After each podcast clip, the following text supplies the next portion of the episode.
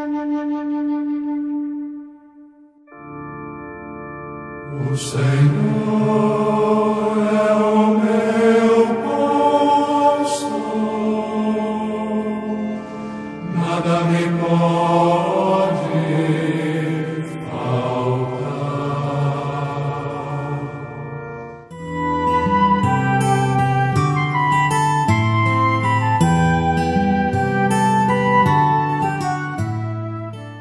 Queridos amigos e amigas, estou de volta. Padre Tony Batista, pedindo licença para entrar na sua casa para uma conversa de amigos. Sempre procurando fazer pontes de encontro com vocês.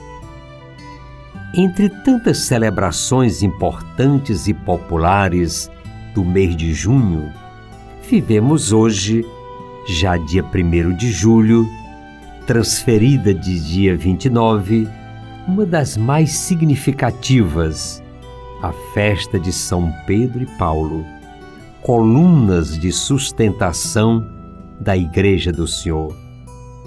Pedro, pescador do mar da Galileia, homem simples, trabalhador, versado dos anzóis, redes e pescas, cidadão honesto e franco, forte e fraco, audacioso, destemido e cheio de medos, pessoa tão humana como todos nós.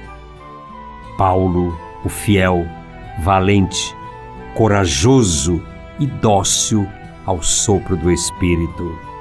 No início, cheio de rancores e preconceitos contra o Senhor.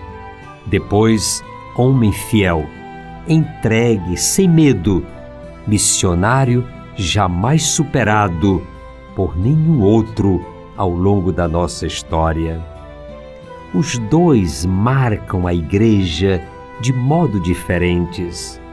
Enquanto Pedro coloca alicerce na instituição igreja, dando-lhe solidez e marcando seus prumos e rumos, Paulo, plenamente aberto ao Espírito, cuida da mensagem, buscando novos caminhos, novos lugares e novos povos para semear o Evangelho da Boa Nova do Senhor. Os dois, por caminhos diferentes, completam-se e dão sustentação à Igreja de Cristo, como também regam o seu corpo com o próprio sangue pelo martírio. Pedro, amados e amadas, é o primeiro Papa, e a partir daí, o Papa é sempre o Pedro da Galileia no comando da Igreja do Senhor. Celebrando São Pedro, estamos falando hoje de Francisco, o Papa dos nossos dias. A ele, o Senhor confia o seu rebanho, cordeiros e ovelhas, e a nós, o Senhor pede fidelidade, presença orante, obediência e zelo constante para com o nosso Pedro de hoje, o Papa Francisco. O Papa Francisco, sem dúvida, é um grande dom de Deus para todos nós, um sinal do zelo do Senhor pelo mundo e pela Santa Igreja.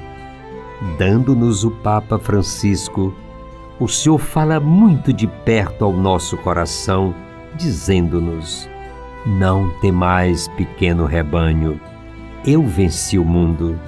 Estarei convosco todos os dias dos anos, até o arremate dos tempos não os abandonarei. Precisamos ouvir com atenção e docilidade a voz de Francisco, sermos atentos às suas indicações, seguir os caminhos que ele nos indica e, como outrora fazia as primeiras comunidades cristãs, rezemos por ele, para que o Senhor sempre o assista e derrama sobre ele o dom do discernimento para bem nos conduzir às verdes pastagens. Rezemos pelo Santo Padre juntos hoje.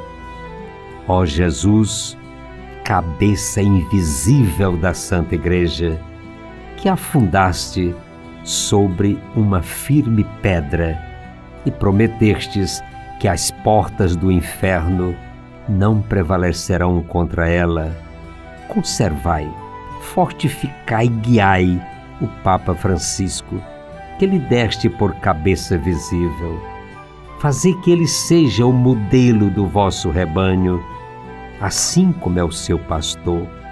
Seja ele o primeiro por sua santidade, doutrina e paciência, assim como é por sua dignidade. Seja ele o digno vigário da vossa caridade, assim como é da vossa autoridade. Inspirai-lhe um zelo ardente de vossa glória, da salvação das almas e da própria religião. Dai-lhe coragem invencível para combater os inimigos do vosso santo nome e uma firmeza inabalável para se opor aos estragos do erro do nosso mundo. Dai-lhe a plenitude do vosso espírito para que ele conduza a barca agitada da vossa igreja através dos obstáculos que a cercam. Consolai, Senhor, o seu coração, sustentai sua alma fazei voltar suas ovelhas desgarradas. Ajudai-o a levar o peso da sua dignidade e de todos os trabalhos que o acompanham. Dignai-vos, ó meu Deus, escutar benigno a nossa oração que vos dirigimos pelo Papa Francisco e concedei-lhe longos anos para aumentar a vossa glória e o bem da vossa Igreja. Amados e amadas, eu sou gratidão. Logo voltaremos construindo pontes de encontro entre nós.